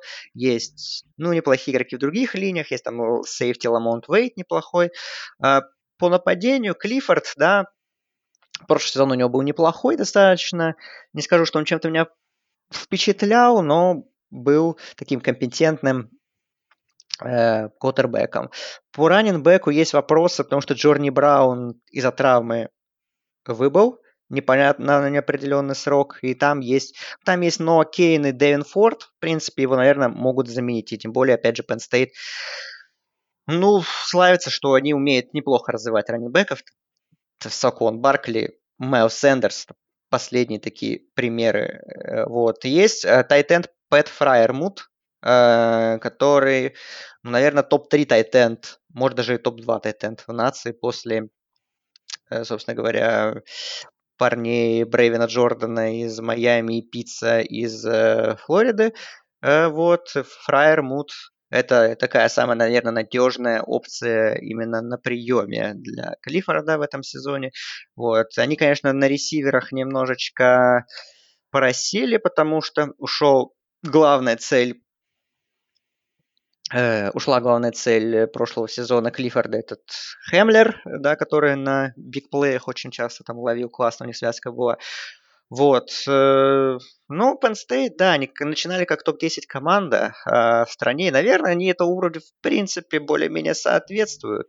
Могут соответствовать по набору исполнителей. Но начало сезона было таким, получилось таким э, разочаровывающим. Я думаю, сейчас, сейчас мы уже эту игру подробно обсудим, мы уже вдоль и поперек не уходим. Давай про Огайо Стейт чуть скажем. Вот тут вот можно, в принципе, абстрагироваться от первой недели уже нормально. Слушай, и, но... и потому что у Огайо Стейт уже другие, как бы, Огайо Стейт решает совсем другие задачи все равно, так или иначе. Они об, обыгрывать Небраску, это, конечно, классно, но все равно там уже, там все, все метится в январь и там, в конец декабря.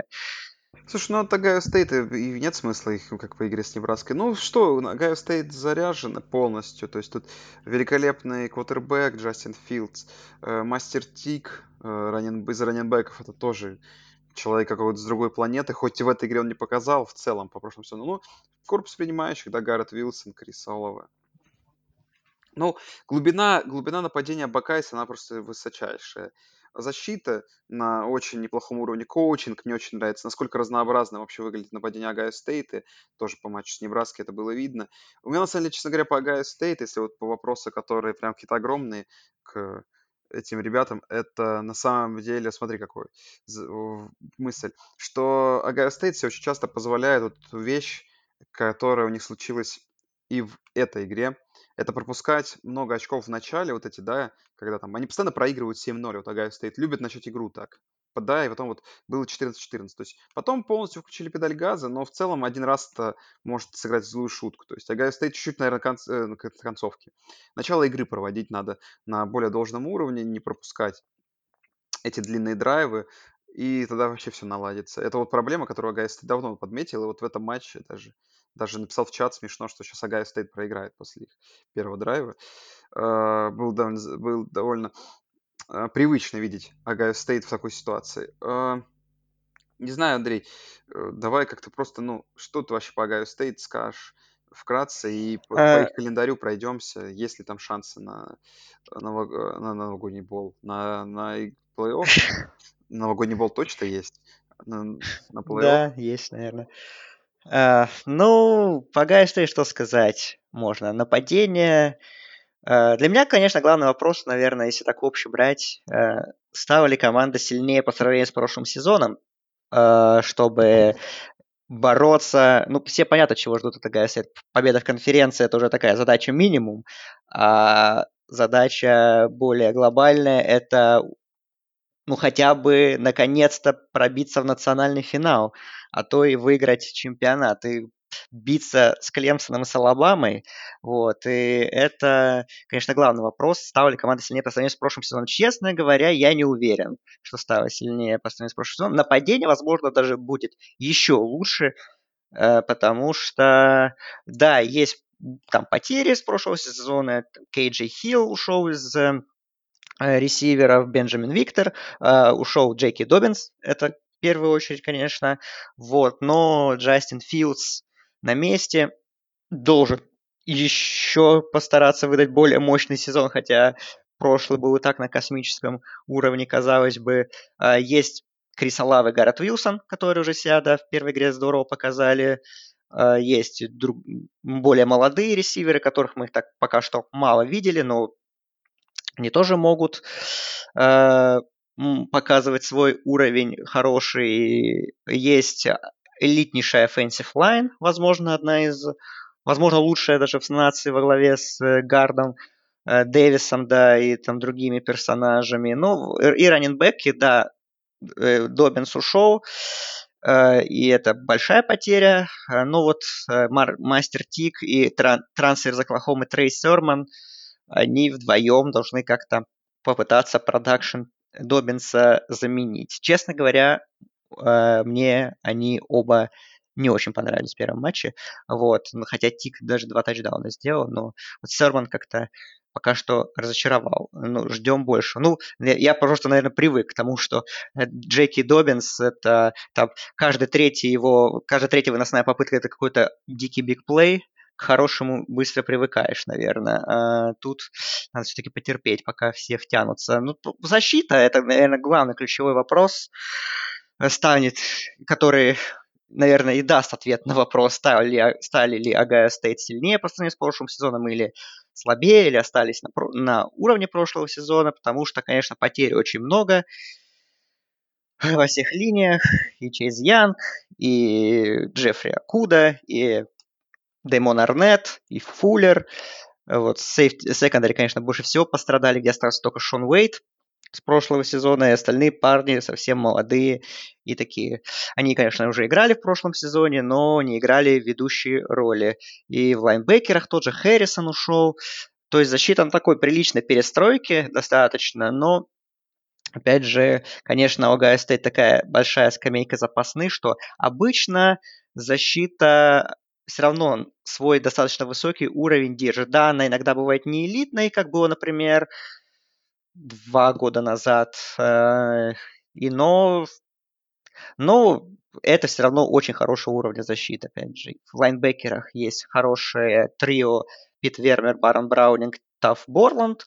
Есть э, среди линии Джонатан Купер, э, есть другие хорошие игроки, талантливые, которые должны попытаться... Ну, продакшн Чейза Янга, конечно, заменить невозможно, я думаю, но, опять же, быть такими же элитными э, рашерами на уровне Big Ten э, им по силам этим парням, которые будут сейчас вот играть более важные роли. Так что, ну, понятно, что, скорее всего, по чесноку, если Агая Стейт, ну, перед сезоном, конечно, самая сложная игра виделась с Penn State – гостевая ну, на второй неделе, потому что и соперник сильный, и команда еще не супер вкатилась, потому что вторая неделя только. То, так что проблемы могут быть, я до сих пор как бы этого не исключаю, но, как показал, опять же, Penn State, у них тоже много проблем, поэтому пока что выглядит так, что Огайо Стейт должны уверенно забирать эту игру, ну, а дальше, конечно, ну, Ратгерс, это опасно уже стало, да, на третьей неделе. Вот. И потом, конечно, Мичиган, домашняя игра. Ну, все равно, конечно, Огайо Стейт к ней подходит большими достаточно фаворитами. Потом финал конференции с Висконсином. Ну, наверное, это будет, может быть, самая сложная игра сезона. А так понятно, что Огайо Стейт должны проходить без поражений, потому что, ну, если они где-то проиграют, то шансов на плей-офф будет очень мало, практически не будет. А если, ну, пройдут 9-0, ну, тогда в плей-офф выйдут, наверное, думаю. их комитет не пропустит, особенно если все победы будут, ну, или большинство из них будет в таком уверенном стиле, по примеру, прошлого года. Вот ты как думаешь, в принципе, как тебе кажется, Огайо Стейт э, по сравнению с прошлогодней командой могут ли еще сделать шаг вперед? Ну, могут-то, наверное, могут, но ты веришь в, этом, и, в это. И да, уже такой глобальный вопрос. Ты веришь в них реальную, видишь ли в них реальную третью силу и то, что они могут обыграть Клемсона и Алабаму, которую мы много уже видели э, в этом сезоне, и видели их уровень, соответствует ли Огайо Стейт этому уровню, способны ли они вот если опять будет, например, полуфинал Клемсон Огайо Стейт, вот ты веришь, что в этот раз у Огайо Стейт получится обыграть Клемсон? Ну, пока он Алабама, Огайо Стейт все-таки планируется. Ну, пока да, но я думаю, что потом комитет возьмет свое, какое расписание у Алабамы, какое расписание у Клин. Хотя, не знаю. Посмотрим. Ну, в общем, Поэтому ну, в общем, кого-то из них Огайо Стейт может обыграть? Вот как ты думаешь? Веришь ли в Слушай, я это? верю в то, что по ходу сезона Огайо Стейт может добавить, и есть где добавить, особенно в нападении, я в это прекрасно верю. Э, насчет того, насчет защиты, как она в теории будет останавливать нападение Лоуренса и Джонса, я тоже э, не сильно... Тут я уже, наоборот, не сильно да, склонен верить, что у них получится это. Но в целом, какой-то в равной игре Огайо Стейт может, э, может эту игру забрать. Как, например, было, да, вот в этом году в полуфинале, в принципе, была близкая игра же против, э, против Клемсона, то есть там были шансы. Э, Я думаю, что команда прибавит, команда есть, есть для этого и персонал, и коучинг великолепный. Нет, у Огайо стоит все хорошо. Но, конечно, преждевременно, как вот произошло с AP Полом, после поражения, поражения, извиняюсь, победы над Небраской, ставить команду с результатом 1-0 в топ-3, но это выглядит немного смешно. Учитывая то, что хотя бы как Нотр-Дам сыграл, э, и хотя бы это, Да, я хотя согласен. бы это должно заслуживать хоть какое-то уважение. В общем, странное решение. Ну, а AP Poll, тема AP Poll, что он нас, в принципе, слабо интересовать будет уже через пару недель. Что касается вопроса, который ты задавал про 9-0-8-1, ну, будем честны, э, если сейчас Огайо Стейт обыграет Penn State, то Penn State вылетит из посева. Радгерс, Мэриленд, тут мы даже говорить не будем. Индиана к 21 ноября, скорее всего, вылетит из посевов. Я вряд ли верю в их силу. Иллинойс, Мичиган Стейт, эти команды даже смешно называть сейчас. И получается, что, скорее всего, Огайо Стейт будет одна единственная игра против Мичигана. То есть, если поражение против Мичигана, то это даже, даже говорить нечего. А где тут поражение искать? Но если поражение где-то будет, ну, тут вот внутри э, вот этого расписания до Мичигана, тогда вообще мы ничего говорить не будем. Как, как- какой плей-офф? Получается, ты знаешь, то, то есть как бы тут единственное, единственный у них шанс проиграть а, а, Мичигана, но в таком случае Мичиган будет играть в финале конференции, там, скорее всего, с одним поражением. То какой там, Э, Ну вот, а если, например, Висконсин на финале конференции проиграет? кто, Огайо И? Висконсин тоже будет, да, и Висконсин будет без поражений тоже. Ну. Висконсин тогда, наверное, будет. Две команды, две команды Big Ten в плей-офф, но нет, конечно, такого не будет. Висконсин, скорее будет, всего, будет да, в плей-офф. тогда Висконсин будет в плей-офф, да. Ну, я Э, не, ви- я Да, не вижу, кто здесь общем, остановит мгм, Огайо Стейт. Давай будем честны. То есть для Огайо мгм. Стейт главная, главная игра это плей-офф будет. Ну, то есть, если они туда попадут. А Это все подготовка. И... Но сейчас, конечно, игра с Penn State многое покажет и нам расскажет и об их силе. Потому что если сейчас Огайо Стейт приедет спокойно уберут Penn State, во что я верю, я думаю, что на этом как бы какие-то еще мои вопросы. Ну, потому что, серьезно, Радгерс, Мэриленд, Индиана, Иллинойс, Мичиган, Стейт, ну, это просто... Это даже хуже, чем у Клемсона расписание по этому сезону. Согла- Согласен, да. Э, Согласен. э, Ну что, ну надо, значит, понятно, почему Огайо Стейт э, так э, были одними из тех, кто давил на то, что нужно играть этот сезон, потому что это, можно сказать, скорее всего, пиковый сезон, потому что дальше Филдс уйдет, будет новый квотербек, и, возможно, уже такого высокого уровня команды не будет Да, э, да, там да. следующие сезоны, поэтому надо давить, это шанс, как бы уже сейчас надо постараться его реализовывать. э, Что, ну, наверное, что, наверное, все по Биг Тен. Так вот мы как-то Ну, достаточно сумбурненько, но прошлись. В принципе, расклад сил понятен. Э, Ждем теперь уже как команды раскачаются и посмотрим, да. Ну, в принципе, А, давай, ладно, уж наверное. концовку Индиана. Penn State уже давай все-таки обсудим. Отврати- Да, давай обсудим матчи, да. Отвратительно. Ну, Penn State, как вы знаете, проиграли. Ну, давай начнем с чего. У Индианы три, три тайм-аута. А, Вы а, даете... а, Индиана играет на своих, скольки там, э, 25 ярдах, не, на 14 ярдах 4,21 в конце игры, когда у вас есть три тайм-аута. То есть вы даете короткое поле Penn State, э, и это очень странное решение. Это первое. Потом э, тот факт, что не достучался Франклин до своих игроков и не объяснил им то, что, ну, Дэвин Форд, понятное дело, что хочет здесь тачдаун, но там просто набор первого дауна, да, и колено. И это победа. Да, а о- так а он видно, что было, что он не хотел такое ощущение, что он, вернее, он как? Он, Мне кажется, он что это получилось чисто машинально, чисто машинально получилось, что он видит зачетную зону, а соперник расступился, специально пропускает тачдаун, думает, ну блин, ну забегу я, потом, а, блин, ну надо же упасть. И он так пытался выскочить в конце из этой зачетной зоны, Да. а уже в нее забежал, уже игроки, уже сами игроки Индианы пока типа тачдаун, судьи, все, типа, давайте нам мяч, сейчас мы разберемся. Да. И тут, И конечно, это- да, мискоммуникейшн То есть этого стоило. Penn State ужасный, Этого, да. этого, конечно, да, стоило ждать. Penn State, и очень плохо они этим воспользовались. Потом, э, что, что, что.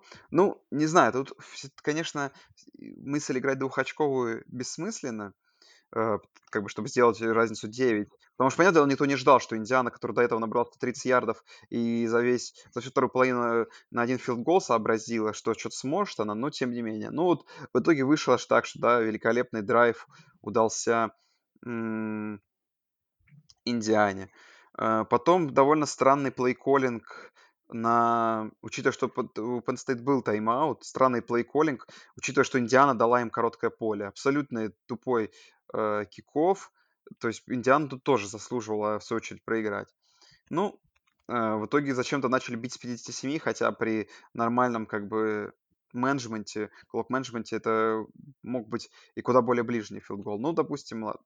Ну и концовка. Хочу отметить тот факт, что я давно, по-моему, жаловался Андрей, помнишь про эту ситуацию о том, э, что эти двухочковые конверсии на победу никогда я не видел победных в, в колледже.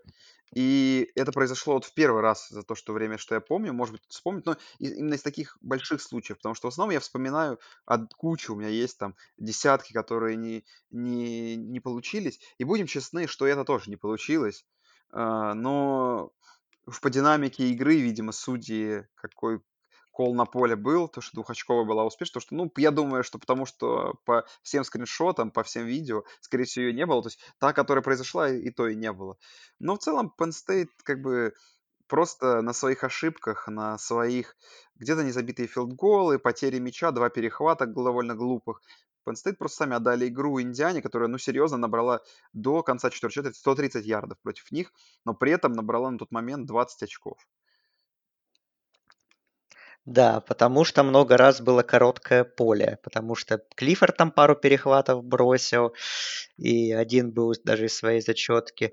А, да, я очень рад, что я не смог посмотреть матч в прямом эфире. Я не наткнулся на спойлеры, его смотрел вчера вечером, и вот я посмотрел. э, И, конечно, если бы я знал счет, у меня бы эмоций таких не было, но я, я согласен, что качество игры было не очень высокое, д- но эмоции концовка, ну, конечно, это супер был матч. Э, Вот. э, Ну, Penn State они вроде как хорошо начали, да, достаточно у них такой этот заскриптованный, да, первый драйв, все хорошо, но потом нападение, просто какой-то дикий ступор, пант, перехват, пант, перехват, фамбл они потеряли, там, потери на даунах. Конечно, самый смешной момент это был, когда Индиана потеряла мяч в конце первой половины, этот фамбл был у них, и оставалось, сколько там, две секунды, по-моему, э, у Penn State, и у них был 25-ярдовый филдгол, он штангу пробил, я просто ржал с этого момента, но это просто это как назло для Penn State все случилось. Потом было еще, да, три было незабитых филдгола, э, хотя, по-моему, за прошлый весь сезон у, у кикера Penn State был один всего незабитый филдгол. Вот. э, Ну, что сказать, конечно, Penn State должны были выигрывать эту игру, как бы они средние, мягко говоря, не играли. Ошибки, незабитый филдголы, перехваты, фамблы и вот этот дурацкий момент с тачдауном. Это, конечно, очень сильно, очень сильно, очень сильный перформанс. Вот. Ну и защита, конечно, Penn State тоже, они вроде как все было у них нормально. Но вот Индиана вот собралась и и два последних драйва, ну, последний драйв в основное время, и в овертайме Пеникс провел, ну, супер. Вот как и должен был проводить весь матч. Так вот он сыграл всего два драйва. Это внезапно хватило для апсета. И, конечно, двухочковая конверсия ее, да, я согласен с тобой, скорее всего, не было. Но, но что тут сказать, это судьи студенческого футбола у них иногда бывает очень странные решения. Ну и плюс это такое, ну, наверное, они, так сказать, не нашли, как говорится, достаточно оснований для пересмотра решения. Мне кажется, что основания были, э, вот, пересмотра решения, э, вот, основания были, но окей. Э, Индиану можно поздравить с большой победой, как бы это уже не их дело, что там судьи усмотрели, не усмотрели. Они сделали, наверное, все, что могли. По поводу двухочковых и не двухочковых. В принципе, я согласен, что это очень такая авантюрная затея всегда, но она для меня, меня, она меня больше выбешивает, скажем так, когда играют более равные команды, там, на что-то большое претендующее, скажем так, вот если бы Огайо Стейт и Penn State, то кто-то бы на такое бы пошел бы, и этого не получилось. Это было бы больше таких моментов для какого-то там горения и так далее. А Индиана, ну, в принципе, ну что, ну, проиграют они Penn State. И, ну, никто им ничего плохого не скажет. А если выиграют, ну, будут королями. Вот, поэтому, я думаю, поэтому, в этом был риск, они рискнули, в принципе, как, как показал результат, правильно сделали. Поэтому Индиана молодцы, Penn State не молодцы, но был, это для них матч упущенных возможностей в первую очередь. То есть я думаю, что это все-таки при, всей, при всем респекте Индиане, это, конечно, Penn State эту игру сами проиграли. Слушай, ну по другим играм я, честно говоря, не знаю. То есть, ну, Мерцем обсудили, поговорили по перформансу Филдса, Мичиган, ну, северо-западный. Ну, Пардию, Айова абсолютно равная игра двух команд, которая закончилась все-таки в пользу Пардию. Честно говоря, ну не знаю. Mm-hmm. Ну, Rutgers, upset обсудили мы. Rutgers сыграли. Michigan State. В принципе, неплохо очень выглядел Rutgers. Ну, я, наверное, мой самый главный take такой вообще по всей неделе, когда еще игру Висконсина включил, это, конечно, на фоне с Секом вернувшимся, как ужасно смотрятся эти пустые трибуны. Это просто кошмар. Это намного тяжелее зрелище, чем Сек, и вот обидно. Я вообще в первый раз увидел, как вот стадион Висконсин, Ohio State, Индианы, э, Миннесота, как они вообще выглядят пустыми, что там у них какие-то там рисунки есть на трибунах. Я такого не привык видеть, я хоть узнал, как эти стадионы вообще выглядят, и обидно, что без, ну, совсем зрителей нет. Я понимаю, что и так это тяжело было вернуть футбол. Вот для меня это главный тейк, что пока это такое зрелище довольно тяжелое. Вот, э, да, я с собой согласен. Ну, зрители все-таки чуть-чуть и есть, э, но это родственники игроков, их допустили друзья. В общем, там, по-моему, до тысячи человек на каждом матче. Ну, ну, то есть вы представляете, тысяча человек на 100 тысячном стадионе Агая Стейт, что это такое. И потом, когда будет Мичиган дома играть, там тысяча человек на 110 тысячном стадионе что вот это будет такое. Так что да, это, конечно, смотрится тоскливо немножко. Э, но, кстати, вот, по-моему, на каком-то матче, по-моему, кстати, на Индиане, в принципе, было достаточно шумно относительно. Ну, возможно, там, конечно, Фокс, скорее всего, подкручивал интершум, там вот это всякие эффекты накладывал. Вот. Ну, и там еще стадион, конечно, не такой большой, поэтому как-то какая-то шумовая поддержка была. Вот. Но я хочу чуть-чуть по неделе все-таки по нескольким матчам сказать. Я хочу сказать по Мичигану, Миннесоте, да, в принципе, по Мичигану, опять же, да, впечатление это Милтон, что выглядит действительно как большой апгрейд над Шея Паттерсоном, и как и offensive line молодая, обновленная, я не ожидал, что она проведет такой классный матч. А по Миннесоте, ну, проблема спецкоманд, про которую мы говорили, да, в превью, что у них все и кикеры, и пантеры, и, э, и Э, господи, этот пробивающий киков игроки выбыли и просто ну, я таки, такую работу спецкоманд ни разу, мне кажется, не видел. Все эти э, скай-кики, так называемые, то есть удары поверх, ужаснейшие punt ы. Просто реально взяли парней, которые просто относительно так, через раз умеют попадать по мячу. И во многом из-за этого, конечно, Миннесота очень сильно пострадала. Спецкоманды не работали, их не было. Проще было каждый раз играть четвертый down, мне кажется, для них, чем вот этим вот заниматься, там всякие fake punt ы выдумывать. Вот.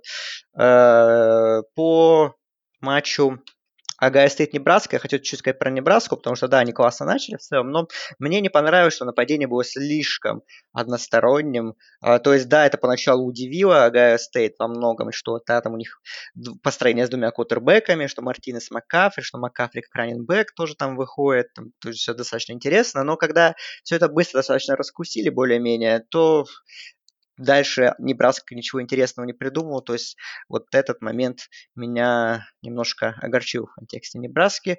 Вот. И Радгер, ну, Радгер, что нужно сказать, что у них за весь прошлый сезон было 7 форсированных потерь у соперника, а в этом матче у них уже 7 было. Так что э, уже, можно сказать, сезон лучше предыдущего. И это у них первая победа в конференции с 2017 года. Вот у нас Арканзас тоже 2017 года в СЭК не побеждал. Теперь вот Радгерс. Ну, что можно сказать, если такие... Э, э, если такие оверреакт, оверреактить, то у Мичигана супер заводное нападение по первой неделе, да, и Радгерс, Грег Шана, претендент на тренера года. Как тебе? Да, хороший тейк, великолепный, давай. Мне кажется, на этом стоит заканчивать, на Радгерсе. Хорошая позитивная новость про Радгерс. Ну да, приятно, когда кто-то прибавляет, улучшается на наших глазах после стольких лет провала. Приятно, что ну, конечно, с одной стороны, нам в 2020 году не хватает стабильности в чем-то, и Радгер смог бы нам ее обеспечить, но обеспечит Да, кто-то другой. А Рад... а- Стейт, это, мне кажется, обеспечивает последние годы очень плохо, и в этом году, наверное, заслуженно хуже всего закончит. Вот, ну, кто, а, ну, можно сказать, что у нас, наверное, Мэриленд главный претендент на туалетный кубок. Ну, еще раз. Еще Я, я думаю, такой. что еще Мичиган Стейт, ты думаешь, можно скидывать? Ну, посмотрим, у них очные матчи есть, так Да, что да. там и, раз- там, там и разберемся. Ну да, думаю, наверное, будем заканчивать. Пора нам уже. Да, уже так час 50 практически. Ладно, друзья, совсем скоро, в среду, мы, наверное, выйдем с превью э, будущей недели и с обзором прошедшей недели, где оставшиеся конференции обсудим. Да, футбола много стало. Ну, еще, наверное, Да, превью Пак-12 мы выйдем. Спасибо, что слушаете. и Мак, И да, Мак, да, точно. да. Поддерживайте нас там где угодно, на Патреонах. Заходите в чат, все как обычно. Всем пока. Всем пока.